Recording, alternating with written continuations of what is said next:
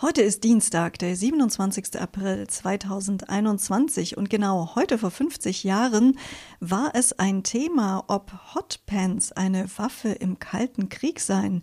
Mehr dazu gleich.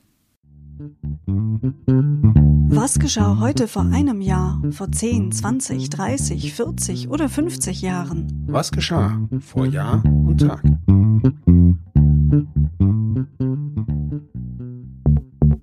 Vor einem Jahr.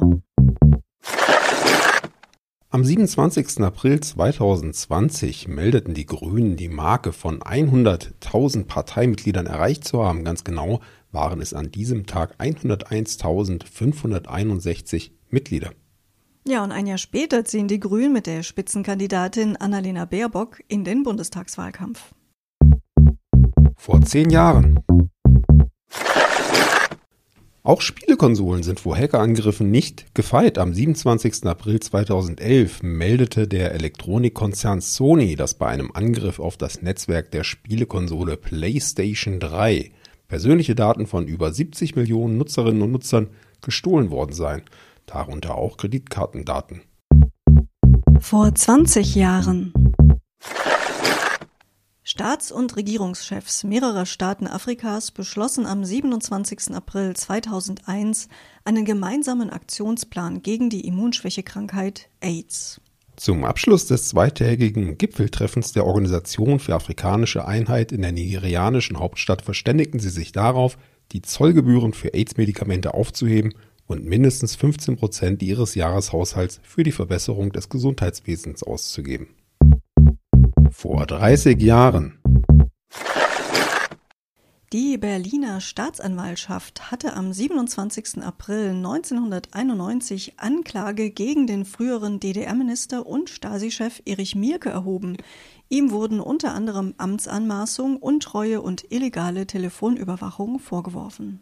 Das Verfahren wurde später wegen Verhandlungsunfähigkeit Mielkes abgebrochen und eingestellt. Mielke starb im Mai 2000.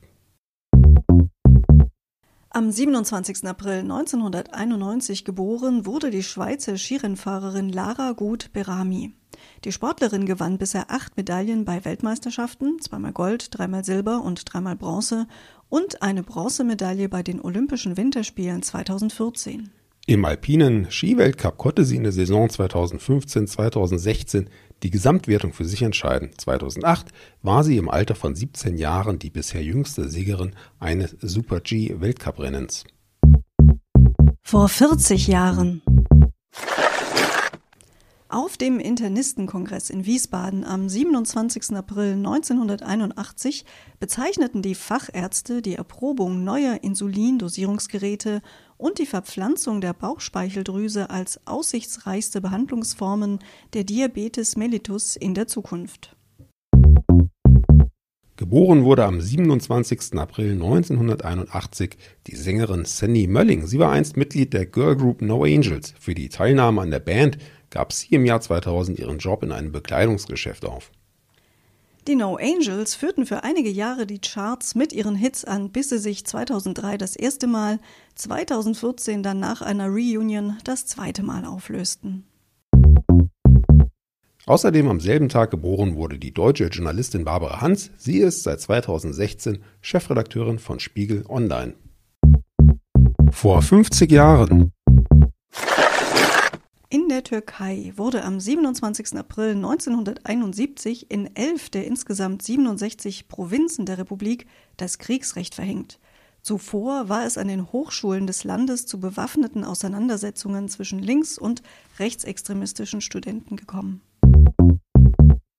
So, und jetzt endlich nach der ganzen Sendung zum Schluss zu den Hotpants. Die Freiheit, das Parteiblatt der SED in Halle, sah in den sogenannten Hotpants, also extrem kurzen Shorts, die auch in den DDR-Großstädten immer häufiger getragen wurden. Damals, vor 50 Jahren, eine, haltet euch fest, Waffe im Kalten Krieg. Anna, eine Waffe im Kalten Krieg, kann man sich das ausdenken? Ja, es wundert mich äh, insofern, als doch in der DDR immer eine gewisse Freikörperkultur zur Tradition gehört hat. Also warum jetzt es normal sein soll, an den Ostseestränden nackig rumzulaufen, aber die Hotpants, die ja doch immerhin etwas bedecken, eine Waffe des Westens äh, gewesen sein soll, das leuchtet mir nicht so richtig ein. Ja, ich glaube, das war eher so eine grundsätzliche Reflexreaktion, weil es einfach aus dem Westen rüberkam und man sich da natürlich abgrenzen wollte und das so nicht übernehmen wollte. Ich glaube, der Plan ist schiefgegangen und Hotpants wurden dann recht bald auch gesellschaftsfähig. Und sind es ja, glaube ich, bis heute, wenn ich das so richtig beobachte im Sommer. ja, nicht bei mir und nicht bei meinen männlichen Geschlechtsgenossen, aber doch bei den jungen Damen. Wir freuen uns, wenn ihr morgen wieder mit an Bord seid. Bis dahin sagen Anna und Sebastian Tschüss.